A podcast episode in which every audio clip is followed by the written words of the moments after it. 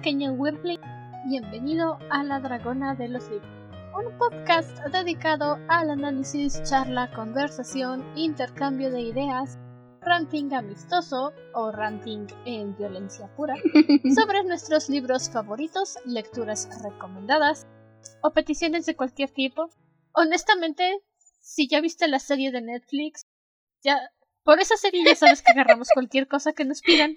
Yo soy Andrew, su anfitriona y Dragon Worm en este podcast de discusiones literarias. Yo soy Ciela, una semana más con, con ustedes, y como dice Andrew, si vieron el título de este episodio, ya saben que cualquier cosa que nos pidan nosotros la agarramos. en efecto. Y este episodio definitivamente no es la excepción porque hemos abarcado películas, series, pero definitivamente nada al nivel de bizarro de Centauria. Y bizarro en el mm. sentido bueno, no bizarro en el sentido de que se fumaron.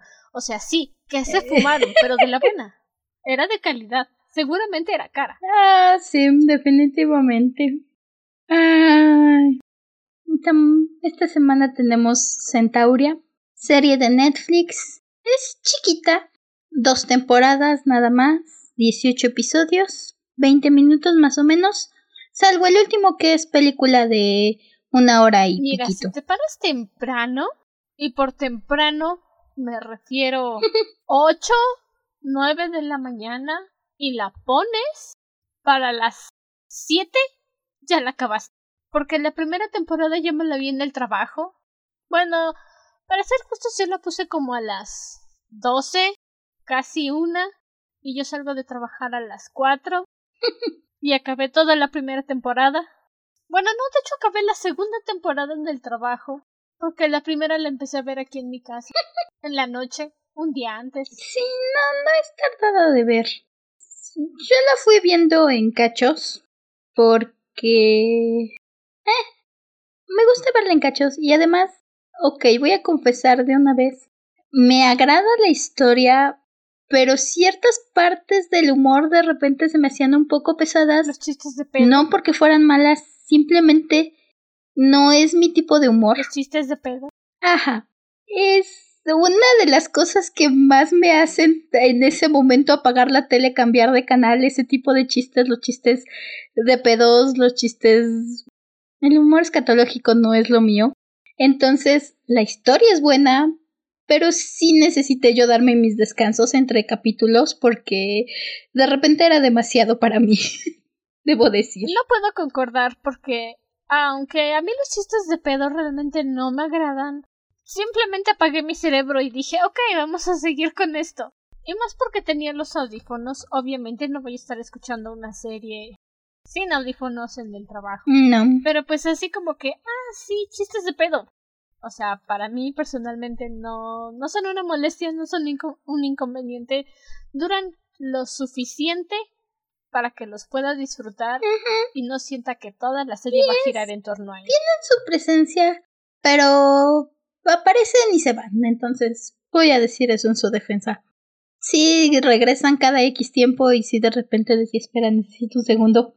Pero con todo, realmente me gustó la premisa de la serie. Me gusta esta mezcla que tienen justamente entre este humor absurdista fumado y de repente un par de chistes negros que esa comparación de este mundo porque tenemos un mundo lleno de criaturas mágicas, arcoíris y cosas por el estilo y de repente te sacaban cada chiste más oscuro.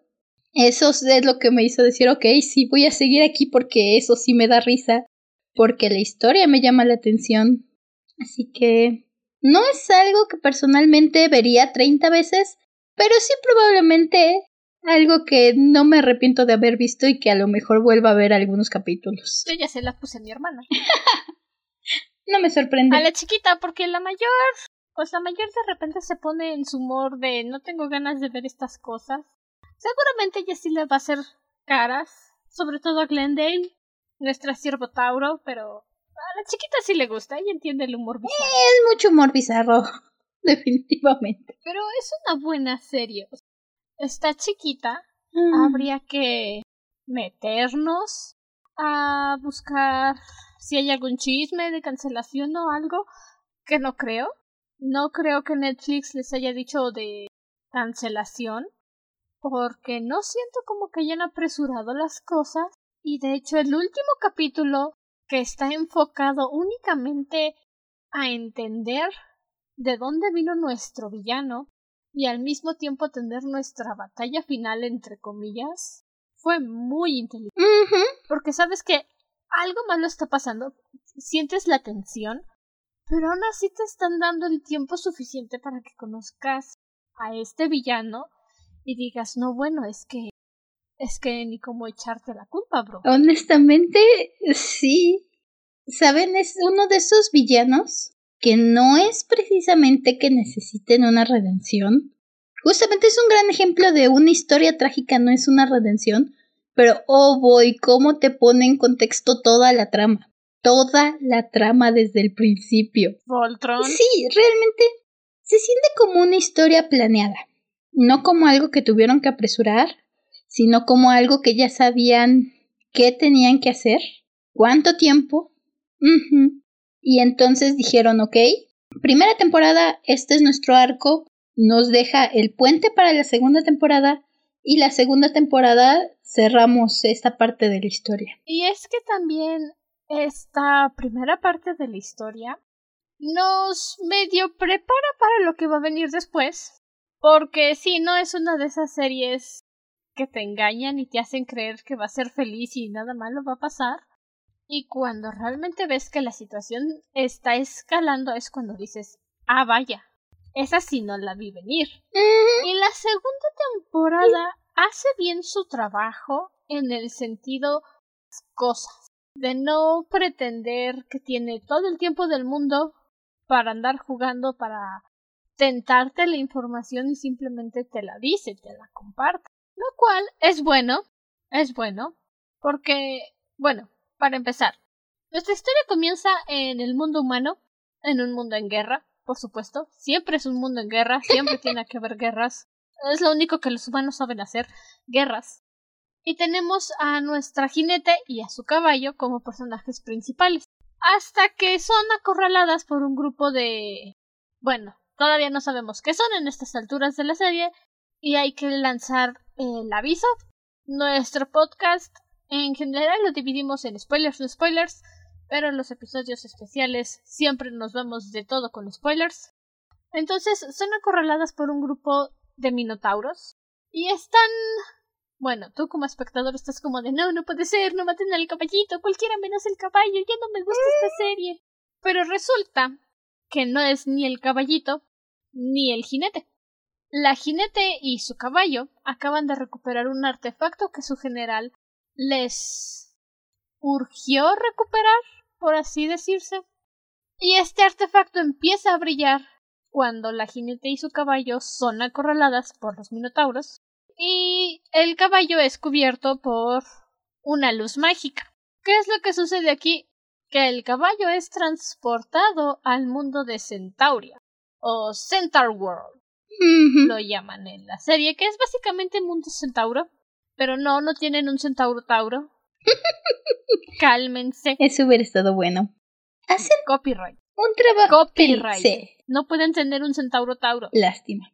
Hacen un trabajo inteligente porque toda esta primera parte tienes la narración de fondo, una voz femenina, diciéndote que este que son solo jinete y caballo, que son la única familia que se tienen la una a la otra, pero en ningún momento te aclaran quién te está hablando.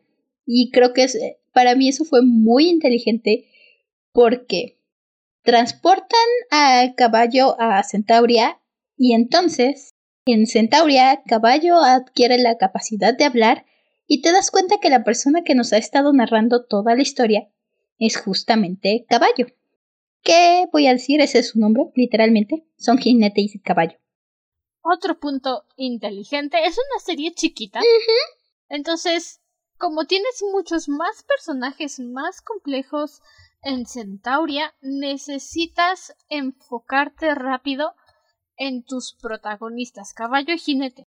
¿Por qué? Porque en Centauria conocemos al alpacatauro, líder de la manada de raros, Wamawink. Conocemos a la ciervotauro, Kleindel, al jirafatauro, Torpelton, al cebratauro, Zulius y el pollo. Pollo tauro. Chef. Pero tiene más cuerpo de hombre que de centauro, entonces es el pollo tauro. Ajá. Chef. Y esta es nuestra manada, entonces que caballo se llame caballo y jinete solo sea jinete es muy inteligente. Te da tiempo suficiente de poder identificar rápido quién es el protagonista y no confundirte con los otros tauros que están en Centauria. Yeah, sobre todo porque con, en especial nuestros protagonistas mm, no, no les preocupa hacer mm, nombres complejos. Es decir, ya los escucharon. Son un poco difíciles de recordar. Un poquito. Así que si son inteligentes, sobre te toma acostumbrarte de primer momento. Ya conforme avanza la serie te vas acostumbrando a ellos. Pero sí, el hecho de que jinete y caballo literalmente sean sus nombres. Y encaja también con el hecho de que es un punto constante, sobre todo en la primera temporada, esta comparación entre lo que es el mundo real, bueno, el mundo humano más bien, lo que es el mundo humano, que es un mundo cubierto por la guerra con muerte, destrucción por todas partes. Caballo está acostumbrado a está acostumbrada a básicamente aplastar cráneos, pelear para sobrevivir y estar al tope todo el tiempo.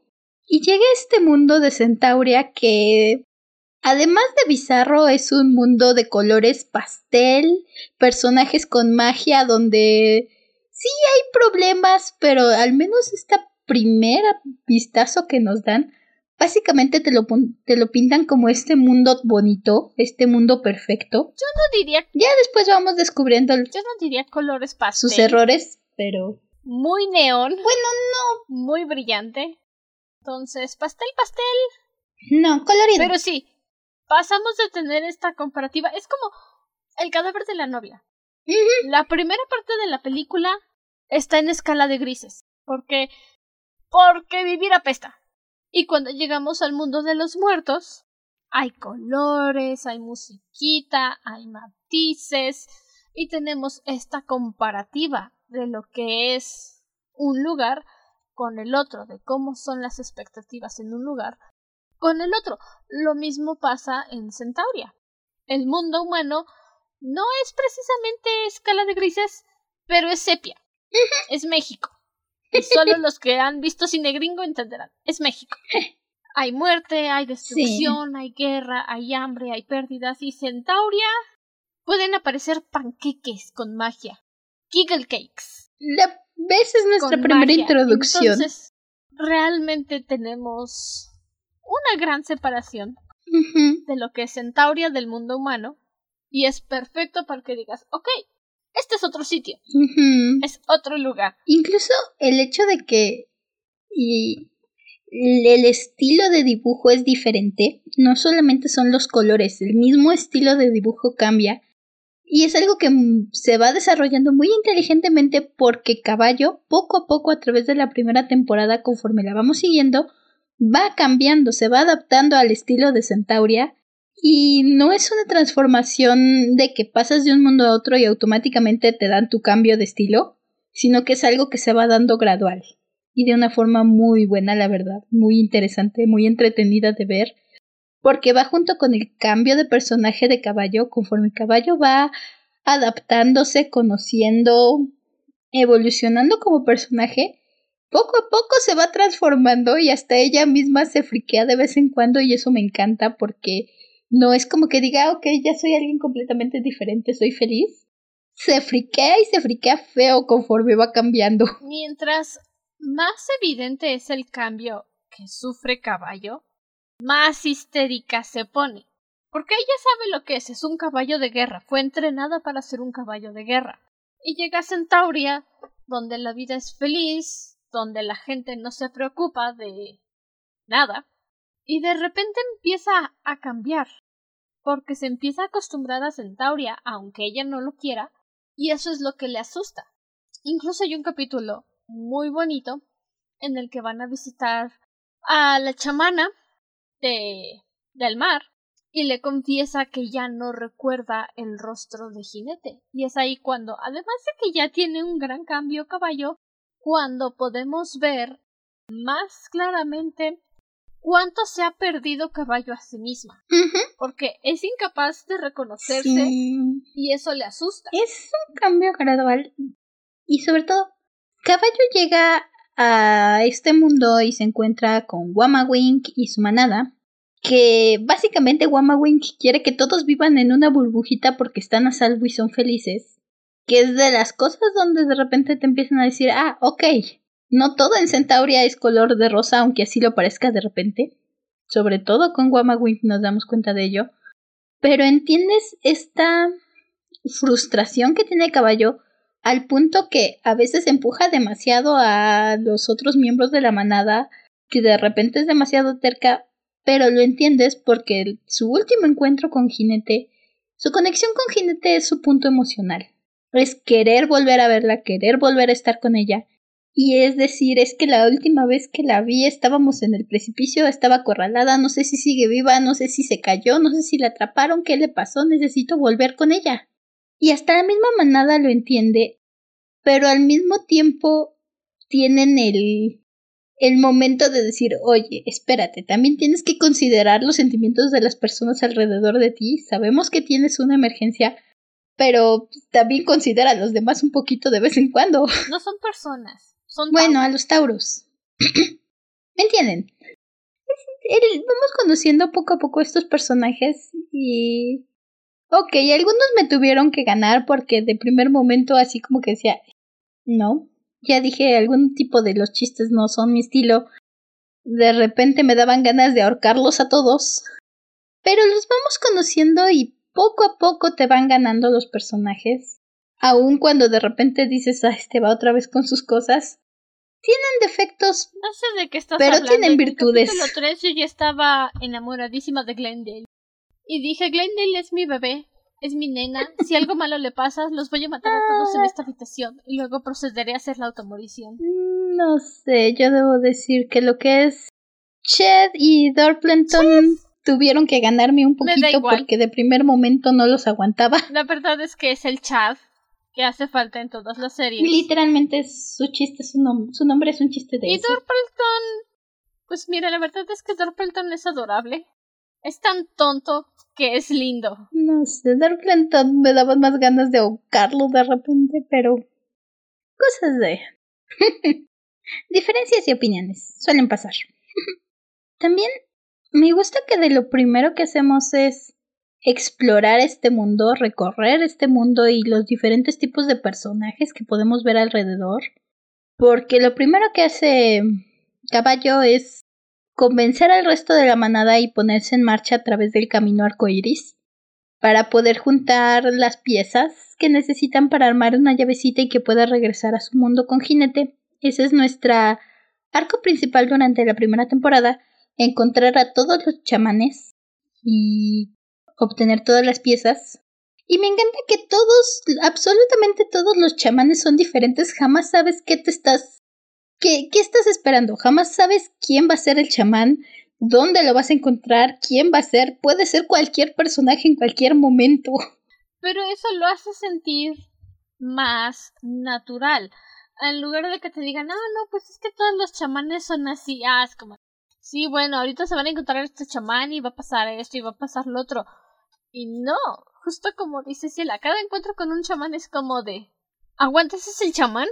El primero al que conocemos es Aqua Baby, es una hipopótamo tauro, que fue la que les llevó Wamawink, porque les dijo, sí, no, no, o sea, yo, yo sé dónde están los chamanes, vamos acá, Aqua Baby, ella va a saber qué hacer, ella lo va a resolver todo.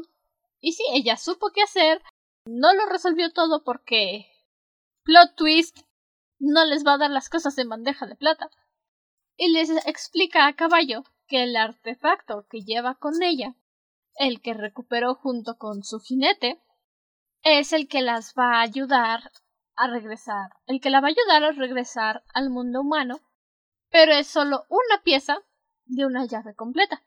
Y para eso tiene que reunir las otras cinco piezas, cuatro piezas Cuatro piezas, porque son cuatro chamanes. Ah, no, las cinco. otras cuatro piezas del rompecabezas para tener la llave completa y tiene que ganarse la llave de cada uno de los chamanes. Y lo que le dice Aqua Baby es que ella le va a dar su pieza de la llave solo hasta que se la gane. Antes no. Y uno podría pensar, ah, claro, simple, llave, no se la vas a dar, o sea, ¿de qué se trata todo esto? Pero obviamente, obviamente, la intención de Aqua Baby de hacer esto era obligar a caballo no solo a ambientarse con el mundo, sino también entender la empatía contra los demás tauros. Porque sí, caballo es bastante egoísta. Bastante egoísta.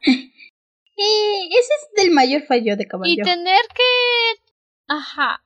Y obligarla a andar persiguiendo a todos de acá para allá. Es una forma muy inteligente de que caballo aprenda empatía con las criaturas a su alrededor y deje de estar pensando solo en Le encuentra sentido al, al modo de ver de caballo porque es bastante egoísta, definitivamente. Pero al mismo tiempo Caballo viene de un mundo de guerra. Caballo está enfocada en su misión nada más que en su misión y está acostumbrada a esa idea de se hace todo por la misión, no se duerme, no se descansa, no se hace nada. Y la manada le enseña a decir, oye, espérate tantito, fíjate en quién, quién está a tu alrededor, a quién lastimas, a quiénes de tus amigos mismos estás lastimando, porque a caballo muchas veces se les lleva por delante, sobre todo de principio, y le vale un comino. Tiene que llegar Wamawink a decirle, oye, espérate, estás lastimando a mis bebés, literalmente. Decirle, estamos aquí porque te queremos ayudar, así que ten un poquito de decencia y piensa en alguien más que seas, en alguien más que tú y en lo que tú quieres. Sí, porque al menos en los primeros capítulos hasta que se encuentran con el segundo chamán, caballo solo piensa en caballo y en jinete. Y sí, es bueno que solo haya durado poquito porque se vuelve muy molesto muy pronto. Yeah. Es la primera persona con la que caballo realmente conecta justamente es Woman Wink porque llegan a visitar al segundo chamán, a los segundos chamanes que son unos árboles, y resulta hay un bosque que se llama el bosque perdido, que está todo quemado y al parecer la vida no vuelve a crecer en Tauria por alguna razón. No hay abejas tauro que replanten árboles Puede ser. nada por el estilo, solo hay avispas tauro.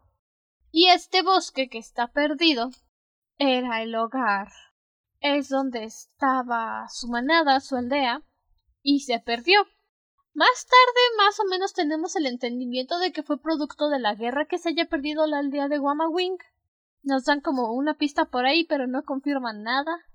Más o menos nos dan la idea, pero... no es el foco. Simplemente en primer lugar, le da a caballo esta perspectiva de decir, wow, otras personas tienen problemas además de mí, a otras personas lloran, les sufren y duelen. Y también la perspectiva de entender a Wink porque Wink es la madre sobreprotectora a más no poder. Es, ya lo, lo mencionaba hace ratito, es la que quiere tener a todos encerrados en una burbuja que nada les pase y que todo salga bien. Pero. Y ver esta perspectiva de Wama Wink es la única persona que sobrevivió de toda su aldea, se quedó solita y dijo voy a proteger a los demás, tiene todo el sentido del mundo. Te ayuda a que este rasgo que pueda volverse tal vez se volvería molesto muy fácilmente si no entendieras al personaje y en cambio le da este fondo triste que te hace decir, ok, está bien. Está bien, Wamawink, me voy a poner un suéter y me voy a meter a la burbujita un rato. No todo el tiempo, pero un rato. Y también le da a Wamawink la perspectiva de no tirar tan fuerte de la correa de los demás en su manada. Porque Caballo le dice, ellos no se van a ir a ningún lado, te aman, te adoran, pero tienes que confiar en ellos y darles un poco más de libertad porque los estás asfixiando. Y ahí es cuando Wamawing también dice, sí, ok, es un proceso. Entre las dos podemos crecer. Y durante tres segundos Caballo está como de, aguanta, como que las dos. Y luego dice, sí, está bien. Las dos. y empieza una amistad muy bonita entre Caballo y Wamawing. Porque Caballo le dice a Wamawing, ándale ven, te llevo en mi lomo para que no estés caminando porque Wamawing quedó huérfana, muy chiquita, y se las tuvo que apañar sola desde entonces. Comprendes por qué está tan obsesionada con la seguridad y con que todos en su manada estén a salvo. Y Caballo realmente le ayuda a superar todo esto, a no estar tan traumada con que la gente se pueda, con que los tauros se puedan lastimar. Son dos caras de la misma moneda y entre las dos se ayudan a crecer y es muy bonito de ver a lo largo de la serie. Es una relación muy fuerte que se hace y que entiendes conforme vas avanzando la serie, vas diciendo, vas viendo cómo las dos se van empujando cuando lo necesitan, cómo se van apoyando y cómo van diciendo, ok, sí está bien, la ¿Me ayudas? Ajá. Es un crecimiento mutuo muy, muy bonito y de las partes que más disfruté en general de toda la serie. Y también me agrada el hecho de que Ok, caballo y Wama Wing son generalmente las que mueven a la manada, generalmente las que tienen más o menos la idea de qué hacer. Pero me agrada que no son siempre las que lo sacan del apuro. De hecho, a veces son las que los meten en el apuro y los otros tienen, alguno de los otros es el que acaba encontrando la solución. Entonces, es un buen equilibrio donde sería muy fácil que Wama Wing y Caballo hicieran todo y los demás estuvieran ahí para hacerte reír pero en realidad son un equipo y puedes ver que se necesitan entre todos porque hay muchas situaciones en donde si uno solo de la manada no estuviera, hubieran valido. Que sí, la mayoría de las veces es Wing y Caballo quienes tienen que sacarlos del apuro, pero hay muchas ocasiones en las que Wing y Caballo pueden ver cuál es el problema porque están enfrascadas en su idea es que yo soy el mayor, yo sé cómo solucionar las cosas. Y luego llega Glendale o llega Zulius con su oigan, a veces del corno que ya lo resolvimos. Disculpitas. Y eso es muy agradable, muy refrescante. Porque sí, o sea, toda la manada nada más están ahí para hacerte reír, pero les dan sus ratitos para que los entiendas mejor. Menos a Zulius si alguien se empezaba a hacer ilusiones, Solius es el único que está. Ok, ahora este. Solius llega a ayudarles, en, sobre todo en el mundo de los gatos Tauro. Y debo confesar que los cachos de Solius son de los que más me hacían reír. Los del poder. Cada un miembro de nuestra manada tiene un poder especial. Todos lanzan pequeñas versiones de sí mismos de las pezuñas, lo cual es un chiste bastante bizarro que se repite y que al final lo acaban retomando al final de la serie. Pero cada quien tiene su propio poder. Y debo decir que el poder de Julius es el que me daba risa, porque tiene esta este corte a reality show como si le hablara a la cámara y son de las partes donde decía, ok. Se llama romper la cuarta pared. Sí. Y es muy divertido, está muy bien trabajado porque sobre todo en esta ciudad de los Jellicle Cats, y sí, son los Jellicle Cats, discúlpenme, pero hicieron bien su tarea, hicieron bien su investigación, es una serie que cada capítulo hay una canción o dos canciones y el capítulo de los gatos a mí nadie me engañe ni me hace la loca. Tiene la tonada de los Jellicle Cats. Tiene la entrada de Cats. Así que sí, son los Jellicle Cats. Cada vez que está haciendo su corte a cámara para entrevista, los congela a todos, en contra de su voluntad. Y ya hasta el final caballo, o sea, pero ya aterrada, adolorida, le dice a Zulius, por favor no vuelvas a hacer eso. es doloroso. No lo aguantaría otra vez. Ay, el hecho de que Zulius de todos modos lo hace otras 20 veces. Es que a Zulius no le importa. No. Ay, bastante entretenido. Y sí, esto que mencionaba Andrew que creo que no habíamos dicho. Es un musical. toda la serie es un musical. Todos los capítulos tienen mínimo una, dos canciones, si no es que más. Van con todo tipo de ritmos, con todo tipo de temas, y todas son increíblemente pegadizas. Sí son. Mm, definitivamente. Incluso retoman las mismas canciones para hacer énfasis más adelante en algunos puntos. Funciona bastante bien. Y la verdad es que acabas tarareando todas y con ganas de buscarlas todas porque todas son bastante buenas. Supieron escribir sus canciones al estilo My Little Pony, en el sentido de que suena una y ahí te quedas todo el día, como en Era de Hielo 2, Festival. Hay que saborearlo. Y se acaba un capítulo y estás como de, que sí, son pegajosas, son buenas canciones, las disfrutas. Las que necesitan pueden ser bastante emocionales, las que... Incluso me encanta que ellos mismos hacen chistes sobre sus canciones.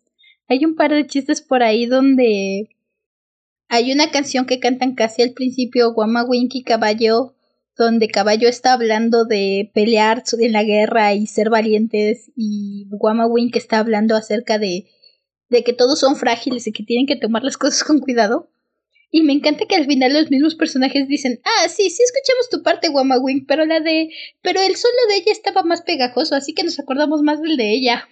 O una parte, en la segunda temporada hay un capítulo donde tienen que recrear parte de sus aventuras. Y tienen este momento donde Zulius está como loco ah, buscando que tengan buena música para hacer la recreación y le dicen, ¿pero para qué? Solo empezamos a cantar y la música sale. Y eso solo te demuestra es muy bueno. que la serie sabe que no se tiene que tomar tan en serio. Muchas veces hablamos de eso cuando hacemos de que es que no se toman en serio, no se toman en serio o se toman demasiado en serio y lo hacen mal. A eso nos referimos. A que hay momentos en los que realmente la serie sabe cuándo ponerse seria y cuando no necesita tomarse en serio y seguir con la, con la broma de modo que sea orgánico y no te estreses. Y esta parte en la que le están diciendo a Zulius pues da lo mismo de cualquier forma, todo el rato estamos cantando, es su forma de no tomarse en serio y decir, pues lo recreamos y estamos, o sea, ¿cuál es el problema? Y Zulius, que es un Theater Oh, sí. está enfrascado en que no, Bastante no, entretenido. no, no, no tiene que ver buena música. Y de veras, pueden poner cualquier canción y les prometo que van a estar canturreándola. Ajá. Son así de buenas. Ah, Y bueno, la trama en general de la serie, regresando a ella, al final de la primera temporada Caballo logra reunir las piezas de la llave para ir a buscar a Jinete, abren la grieta que separa Centauria del mundo humano, y en la grieta Caballo se encuentra con Jinete apuñalando un minotauro, que yo más bien otra cosa, un shish, pero no un minotauro. De hecho, Pero, ok. You do you, Centauria. cuando ves a los enemigos con armadura y la silueta aparecen minotauros, pero en ese preciso momento sí es más bien un Sesh lo que está peleando Y se reencuentran, tienen este bonito reencuentro que tanto habían esperado, que tanto estaban anhelando, y en primer momento chillas, porque Jinete lo primero que hace es buscar su espada, y se hacen verdad, se hacen ciertos los temores de caballo, de que Jinete no la va a reconocer como su nuevo yo esponjoso, hasta que le empieza a cantar, y yo también habría sido Jinete como de wow, what the fuck is this? Jinete es el personaje más... ¿Por qué me está hablando esta co- ¿Por qué habla? Cállate. Jinete es relatable. Jinete es el personaje que más dice sí. Por supuesto, esa es la respuesta. Porque si llega de primer momento y llega a caballo ya con su look completamente de centauria. Pasó de tener músculo y músculo y fuerza a hacer aparecer el hijo de dos pelotas de playa. Literalmente, así lo describen. Así la describen. Así se describe. Ella misma así se dice. Y Jinete está así de esta qué es, esta qué onda, qué está pasando. Y Caballo empieza a cantar su canción. como de um, Oli. Esta primera canción con la que empiezas la serie, que le canta Jinete, es bastante lindo. Ese momento donde Jinete dice, ¡Ah! caballo, eres tú. Y empiezan a platicar, o sea, ya están felices, están hablando, están disfrutando su reencuentro, hasta que, por supuesto, claro, aparece el rey de la nada. Esta criatura de la que le habían estado advirtiendo a caballo, que tenía que evitar, y esa era la razón por la que no podía reunir las llaves de, de la grieta, y el diseño del rey de nada es muy bueno. Me encanta. Y más allá de sentir que tal vez está como fuera de lugar con la estética Tauria, lo cierto es que queda muy bien. Y es en este momento en el que nos damos cuenta de que Centauria, pues como todas esas series bonitas, coloridas que uno ve, con dibujitos rechonchos, Dead End no son tan felices. Oh, sí. Es muy El rey de la nada, el hecho de que lo encontramos directamente en la grieta, lo que significa que de primer momento lo vemos y es un espacio en blanco.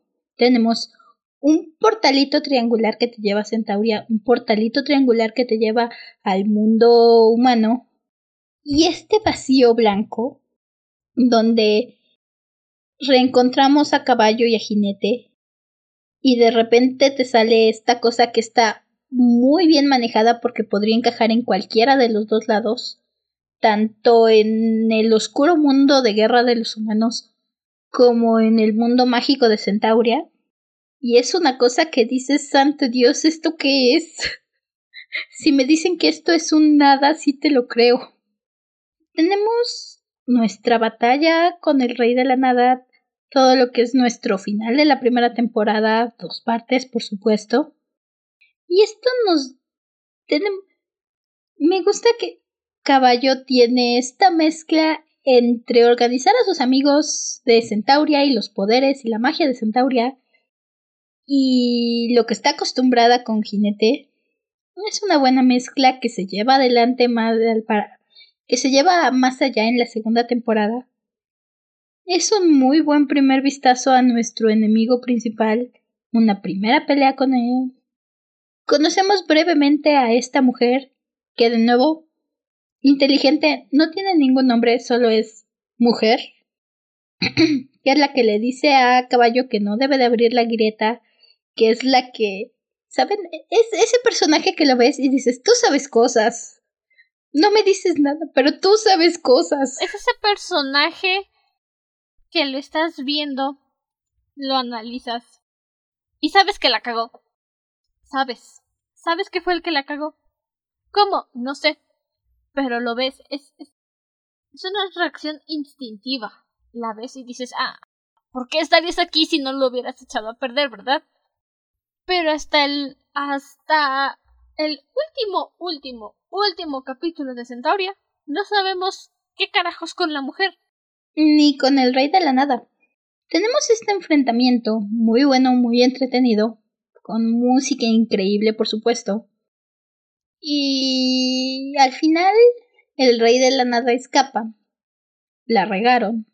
Le roba el. Les roba la llave y se escapa al mundo. Y Caballo y Jinete tienen que tomar esta decisión de que cada quien va a regresar. Caballo al mundo de Centauria y Jinete al mundo humano para juntar un ejército y enfrentarse al rey de la nada. Una despedida emocional, me encanta su despedida. Y lo más es que nos pone este puente para la segunda temporada, donde Caballo tiene que ir a este mundo lleno de canciones, color y diversión y decirles hay que prepararnos para la guerra. Guerra. ¿Qué es eso, ma? Y eso no es tarea fácil. Prácticamente esa es la respuesta de Centauria. Guerra.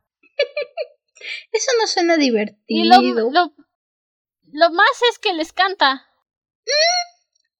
Les canta su canción de guerra que se vuelve muy popular, muy buena, pero nadie le hace caso.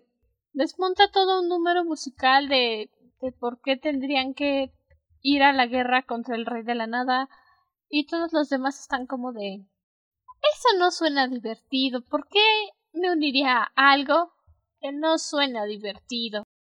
Y lo que les dice Caballo es, pues, porque no quieres morir, ¿verdad? Lo que también me agrada es... Tengo opción. Aquí es sobre todo donde brilla el resto de la manada, porque Caballo no recluta una sola alma. Caballo no logra absolutamente nada. Todos los demás, todo el re Caballo dice, vamos a este lugar a reclutar a esta gente. Van, llegan, Caballo fracasa, y alguien más de la manada es la persona que encuentra, es el centauro que encuentra cómo reclutar a, ese grupo en específico. Eso es solo, eso que nos enseña, amiguitos, que caballo no debe manejar las relaciones políticas. Mm, no. Por eso, caballo tiene a su manada y por eso la manada tiene a Glendale. Porque cuando de plano los otros cuatro inútiles no pueden hacer nada, porque Ched nunca hace nada, es el más inútil de los inútiles. Ni siquiera cuando son secuestrados por los Pollotauro puede hacer algo.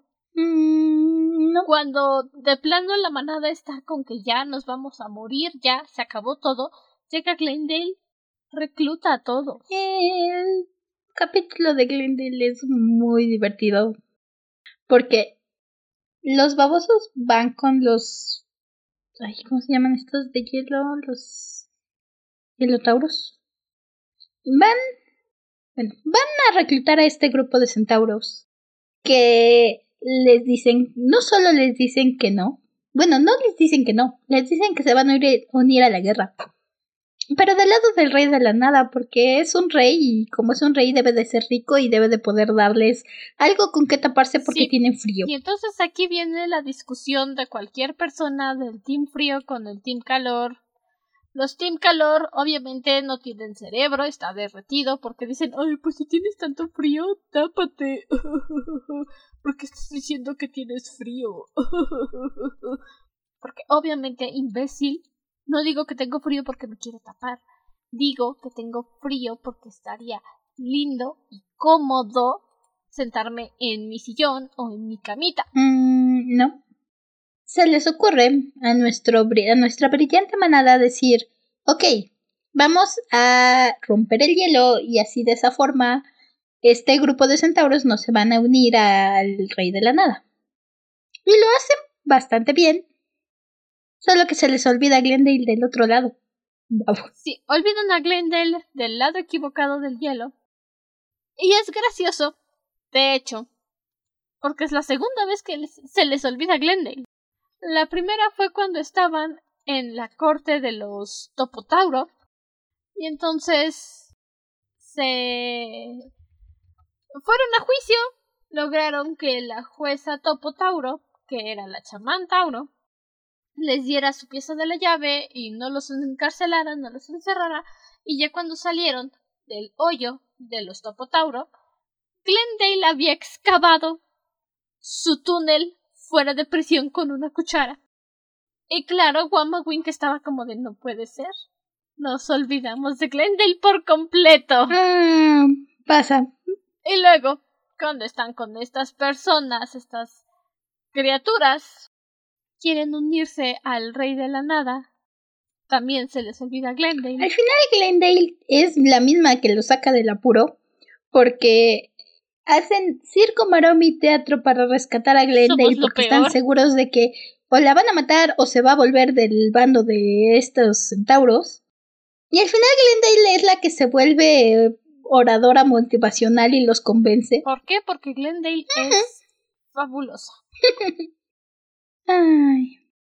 De esa forma van reclutando, cada quien va reclutando un grupo en específico porque son una manada muy variada y cada miembro de la manada tiene la forma de convencer al grupo, tiene las ideas, tiene cierta forma de pensar y cierto trasfondo que les ayuda a poder armar este ejército de Centauria. Lo cual le, le causa su siguiente crisis a caballo porque decidió no irse con jinete para juntar el ejército y al final no ha hecho absolutamente nada más que regarle y lloriquear.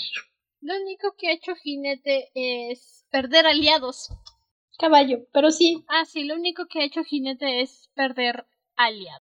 ¿Cómo logras perder aliados tan pronto? No lo sé, pregúntenle a caballo. Mm, siguiendo la siguiendo los consejos de orador motivacional de caballo que para nada funcionan en Centauria.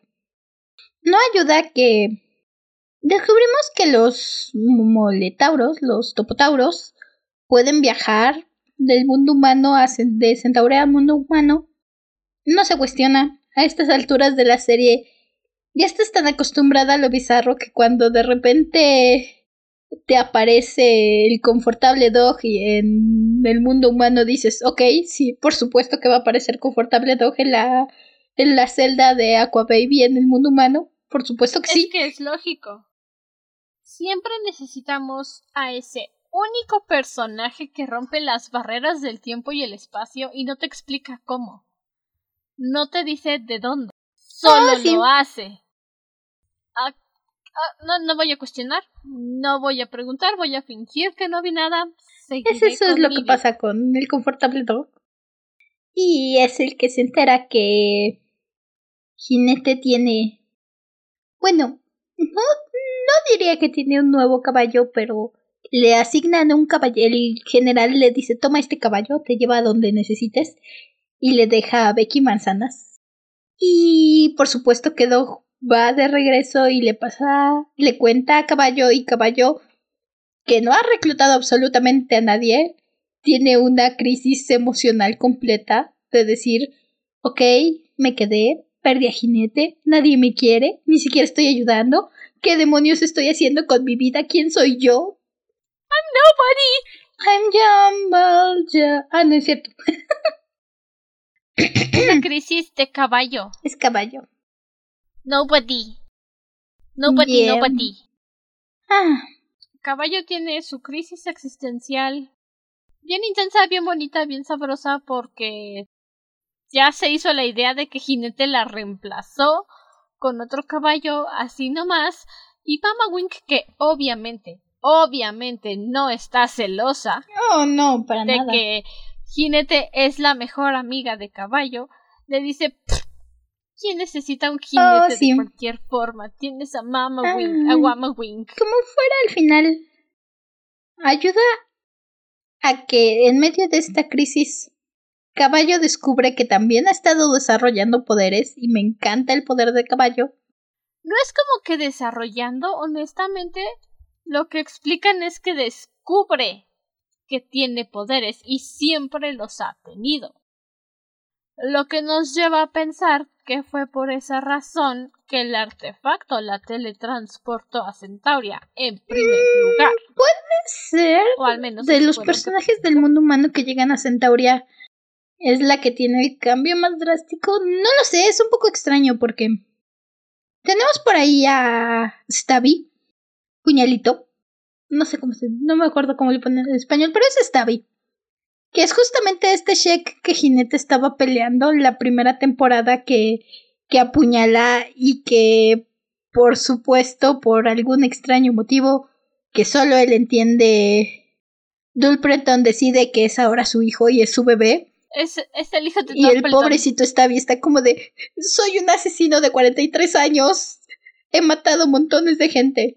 Y Dulpreton está como de, sí, sí, mi pequeño bebé, no, es, no, no escuches cómo hablan de muerte y destrucción. Siempre que están, que empiezan a hablar de la guerra, Torpelton está como de "Shh, Stabby está presente, no hablen mal Y enfrente tiene, de él también se Stabby". transforma en un ser de Centauria.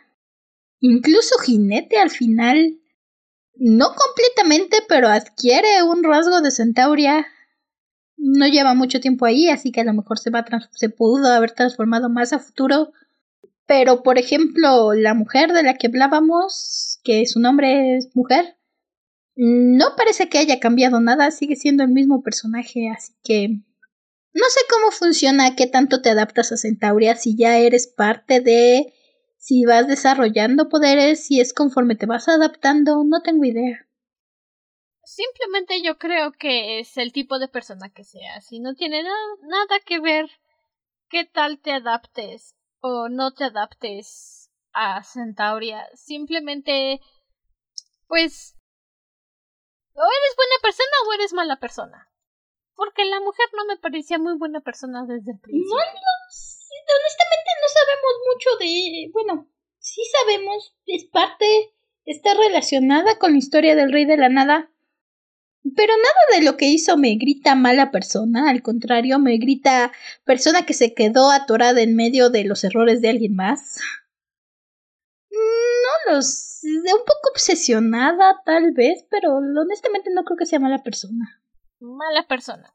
I don't know. Porque pudo haber hecho las cosas diferente desde un principio y simplemente dijo no gracias. Mm, no Voy a fingir que no tengo alternativa, voy a fingir que no hay otras formas de solucionar las cosas. No. Y en mi opinión, eso la hace mala persona. Mm, no lo sé. En ningún momento la vi que realmente pudiera decir. Simplemente las cosas pasaron. O sea, pasaron las cosas y se ve que cuando se dio cuenta se opuso a porque no se dio cuenta de primer momento, creo, de lo que estaba pasando y luego cuando las cosas pasaron dijo ok. Pero creo que necesitamos hablar de su historia de fondo con el rey de la nada para que esto se entienda, porque si no nadie va a entender de qué estamos hablando. Yo digo que es mala persona. Pero sí. Yo digo que no, pero... Pero sí, continuemos.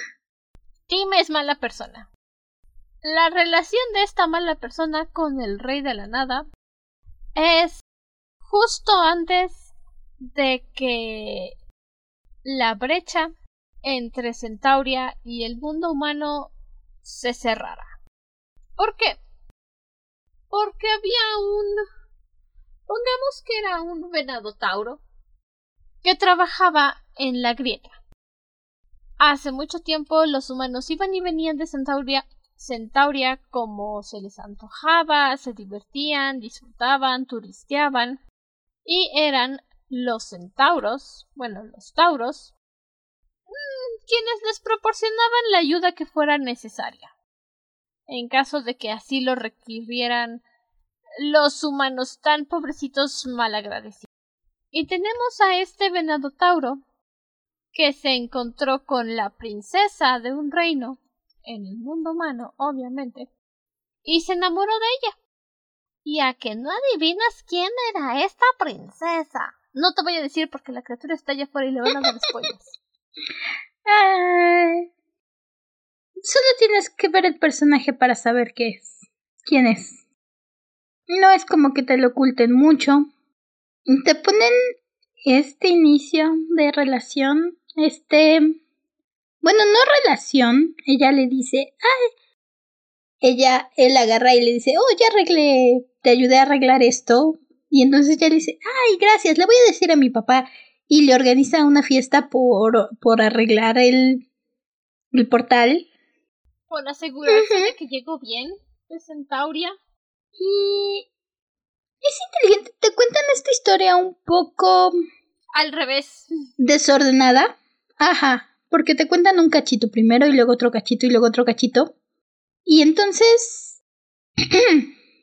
de primer momento... Te ponen a este nado. Ah, porque toda esa historia la descubres porque Caballo tiene el poder de entrar a la historia, a la mente de las personas y ver su pasado. Y se mete a la mente del rey de la nada porque mientras están en la mente de alguien los congela. Y entonces se mete para darles tiempo de pelear. Y descubrimos esta historia, donde primero vemos a este venado enamorarse enamorado de la mujer, no entiendes muy bien qué está pasando la vez que... Furros, fácil. La Sí, o sea, sí. Pero... ¿Ves a la mujer que le ayuda a escapar de prisión? ¿Por qué estaba ahí? No te lo dicen de primer momento. ¿Cómo se enteró? Tampoco lo sabes. Y de ahí pasamos a ver la boda de esta mujer con el general. Y entonces ves al venado de nuevo por ahí, así con su carita de, de mm, se casó con otro. Y es... Pues sí, es ilegal casarse con un animal. Y es después donde... Solo entre furros es legal. Y es hasta después donde ya nos dan más la explicación de qué es lo que pasó. Donde sí, esta mujer estableció esta... No sé si decir amistad, porque no sé si llega. Le hace su fiestita, se escapan los dos juntos a comer pastel y tienen su momento, le habla a su papá y le dice espérame tantito y entonces ella se va y él se queda viéndola por la ventana diciendo es que jamás me va a amar si no soy humano. Y se le ocurre la brillante idea de decir oye, ¿qué tal? Soy, soy un centauro, soy parte animal y parte humano. ¿Y qué tal que aplicamos una división y entonces me separo en dos? A ver qué tal funciona. Técnicamente, técnicamente, los tauros en Centauria, parte caballo, parte del animal que sean. Porque muy centauros. No todos son parte caballo. son algo raro. Porque, por ejemplo, los abetauros se llaman. No les veo parte caballo, son más aves. Ajá, son. Son cosas raras. Son cosas raras, pero. Sí, entonces muy. Mm, muy centauros no son, pero. Manejemos centauro para cualquier persona que venga de Centauria. Tauro. Es que Tauro me hace pensar en toros. Es que Tauro es toro. Bueno, la descripción de la palabra. Es toro, no Tauro. Bien, Tauro viene del latín Taurus, que significa toro. No estamos hablando latín, estamos hablando Tauro. Bueno, como sea. La cosa es que al rey de la nada se le ocurrió la brillante idea de dividirse en dos. Y entonces se convirtió en el general al que sigue jinete y en el rey de la nada, que de primer momento era solo un venado. Y por eso yo no sé si decir que la mujer es mala persona porque no parece que se hubiera enterado hasta mucho después, donde va, se casa con el general, el venado se queda por su lado, y hasta el momento en que el venado le dice al general, oye, es que no funciona estar separados, tenemos que unirnos porque yo no soy nada que es de mi vida, y el general lo intenta matar y se da cuenta que si mata a uno, mata al otro. Porque el general intenta matar al venado. Lo intenta ahogar. Y cuando se da cuenta de que no funciona, se convierte, bueno, cuando se da cuenta de que eso no funciona, lo manda a apresar. En algún momento la mujer se entera y libera al venado. Insisto, no, no sé qué tanto, porque más bien me suena que se quedó ahí atorada entre las decisiones de... Es que mira, el rey de la nada, si realmente hubiera querido hacer algo bueno, en cuanto se entera de que el venado está atrapado, en cuanto se entera de lo que es el general, va y habla con el general y pone las cosas en claro y obliga al general a que se una con el venado. No nada más se regresa al venado, al venado a Centauria, dejándolo olvidado en la peor crisis existencial de la historia porque el venado no pertenece a ningún lado ahora se regresa a su vida con su esposo y pretende que nada pasó. Es culpable. Tiene culpa. Hubo, pudo, sí, sí, sí, sí, sí. Pudo haber hecho algo. No sabemos cuánto. No sabemos si se regresó a vivir su vida. Lo vemos ayudar al, venado a escapar y de ahí pasamos al rey de la nada intentando crear, mezclar humanos con animales, que es como crea a los minotauros, como empieza a ser un mezcladero de cosas, y empieza a crear a este ejército del rey de la nada, y llega el general a enfrentar, el general lo enfrenta y la mujer se mete, pero no sabemos cuánto pasó o qué pasó después. O sea, lo vemos ayudarlo a escapar, pero no sabemos si regresó. Sí, pero es que el problema también está ahí. Llega la mujer, llega la mujer, se mete y le dice, ¿Tú, ¿Tú, pensabas que yo no sabía lo que tenías encerrado en, el, en los calabozos por diez años? ¿Crees que no supe? Ahí mismo lo admite. Dice, lo supo. Por diez años lo supo. Lo supo. ¿Y qué hizo? Ni madres. No, dice que crees que pasó después de que lo encerraste diez años. No dice, no crees, crees que no sabías. No dice, crees que no sabía. Dice, ¿por qué crees que pasó después de que lo encerraste diez años? Nunca dice que ya lo sabía. No nos consta que lo sabía, no lo dice. Lo sabía. Pues no sabemos cuánto tiempo pasó. Es la mala también. Es culpable. Culpible. Ah, no lo sé. Estoy en desacuerdo. Está bien, lo vamos a llevar a la corte. Ella cuenta lo que pasó. Luego yo cuento lo que pasó. Y entonces yo decido que quién tiene la razón. Lo llamo mi justicia porque la hago yo. Ok, no vamos a estar de acuerdo en esto. No, pero cuando lo estamos? Nunca. Ay, espero que disfruten estos debates. La cosa es que si el rey de la nada se va convirtiendo en este monstruo, pasa de ser el venado en convertirse en el rey de la nada. Y si es este plot twist de que el general es también culpable, porque hasta el momento no había sido perfecto, pero el general vemos un poco del lado de Jinete. Y te cae bien el general de principio. Bueno, está ahí, le da. Le da a Becky manzanas. cotorrea con ella de repente. Le dice, oh, sí, pequeña. Ven, vamos a unirnos a la guerra. De repente sí se pone en su plan de no, no voy a ayudar. Pero cuando Jinete llega y le dice, mira, encontré a Aqua Baby, dice, ok, vamos a ver qué hacemos. Eh, el general a mí no me cae bien, entonces... La cosa es... Que haga lo que quiera con su vida. Que sí, Caballo sale y descubre que si quieren deshacerse del rey de la nada, necesitan deshacerse del general. De los dos. Si se deshacen de una, se deshacen del otro. ¿Y qué es lo que le dice Caballo al, al jinete? Pues que matar al general y Jinete está como de... La verdad es que sí, Jinete... Jinete era el personaje que mejor me cayó en general en la serie, pero ese momento sí dices Jinete, reacciona. Porque le dice a Caballo, ¿estás loca? No, no vamos a matar al general. Y Caballo le dice, es que tienes que creerme. Y Jinete le dice, es que eres solo un caballo. Y entonces dices, au.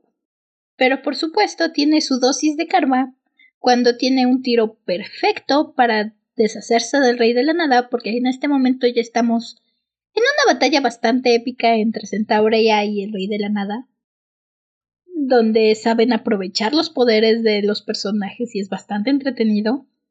Es muy inteligente la forma en que los pone. Me encanta. Sí. Glendale es ¿cuál es la palabra? Se me fue la palabra en este instante. Este... Chiflada. No, que robas cosas. Este. Cleptómana. Linday es una cleptómana de primera. Y en esta batalla final aprovecha esa cleptomanía y empieza a sacar todas las cosas que ha robado. Por todos lados. Muy entretenido. En general, todos los personajes muy entretenido verlos pelear. Y si Jinete tiene esta oportunidad para deshacerse del rey de la nada, y oh no, el general la apuñala. Y debo decir, para un programa que de principio me dijo para que, era clasificación TVY7, o sea, para 7 años en adelante, dije, oh por Dios, eso es bastante gráfico. No hay sangre ni nada, pero. Ay, por favor. Vimos cómo Madre se la apuñalaba a Eugene. Sí, pero no vimos la espada atravesarle de la espalda y salirle por entre el vientre. No le salió por entre el vientre, se le quedó en la espalda. No, sí se ve cómo se le sale del otro lado. ¿Cómo exageras las cosas? Sí, no. Sí. No, no se ve. Tú solo exageras. lo acabo de ver. Exageras. pero... pero... sí, ahí es cuando Jinete dice, chale, debió haber escuchado a Debiste hacerlo, Pero bueno, después de eso, Finalmente, cuando tuvo que haberlo hecho antes de que fuera un problema, llega la mujer para acabar con lo que empezó. Que de nuevo pudo haber hecho las cosas y simplemente dijo, ay no, no quiero. Estoy triste. No, no, no, Algo va a hacer la mujer con el osotauro. No sé qué estaban haciendo, pero. Perder el tiempo, ser una inútil. Es que. Las cosas están ahí. Puede hacerlas. Sí. Sabe qué hacer. Sí. Lo quiere hacer. No. Llega en el último minuto. En el último minuto, por supuesto. Intenta reparar las cosas. Hace este. Que de hecho es hasta no recuerdo si es ella la que los tira del precipicio o ya se han caído, pero. Creo que se caen. Se caen del precipicio y ya. Precipicio y. y les hace copy-paste. Los vuelve a juntar en uno solo. Tenemos una canción de despedida.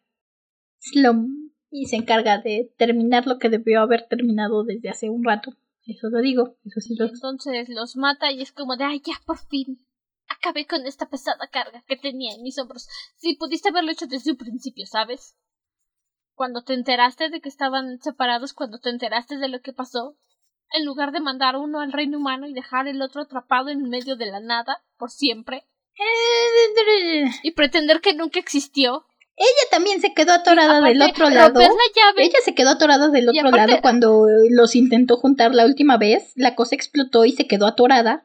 No es como que hubiera podido hacer algo cuando se quedó atrapado en medio de la nada. Uy, sí, qué gran tortura. No es como que no tuviera la llave y decidiera romperla. Y mandar todos los piezas. Y mandar todas las piezas no a es los cierto porque él. No, porque el general se quedó con el otro cacho, que es con el que llega a caballo. No tenía todas las ca todos los cachos. Se quedó un cacho del otro lado, no podía hacer nada. Uy, sí, pobrecita. Le faltaba un cacho. Simplemente no quiso. Le da el golpe final. En fin, la mujer es la mala del cuento. Eh, no, era el general. Él es el que de primer momento dijo me voy a separar en dos. Ah. Tenemos, por supuesto, nuestro momento de semitensión donde... Ok, sí, sí es... Llevas la... el seguimiento de la serie es difícil creer que de verdad van a matar a Jinete, pero hacen un gran esfuerzo intentando que lo creas. No, la verdad es que no. Eh, te dan toda una despedida en lágrimas para hacerte decir, no, es que... Es que, perdón, y con caballo llorando y sosteniendo a Jinete y todo. Con con Wama Wink viendo la escena horrorizada y con todos diciendo, oh no, ¿qué va a pasar? Pero, pero la verdad es que ya sabes que no la van a matar. Aquí apuñalamos, pero no matamos. ¿Eh? Solo te atravesamos de la espalda para adelante, pero sobrevives, no te preocupes. Solo matamos a los malos, pero al parecer la mujer puede ser perdonada. Estaba ahí atrapada en medio, pero bueno. Que no, eh, se fue a vivir con el osotauro. Entonces, creo que eso se considera un castigo casi. Yo no la vi muy incómoda con el osotauro. Si se hubiera muerto hubiera sido. Eh, Díganos, ¿quién, qué, ¿qué opinan ustedes de este debate? ¿Quién tiene la razón en este debate? ¿Quién tiene la culpa de qué? El general. ok, no, aquí vamos a seguir si seguimos con esto. Este. Mm.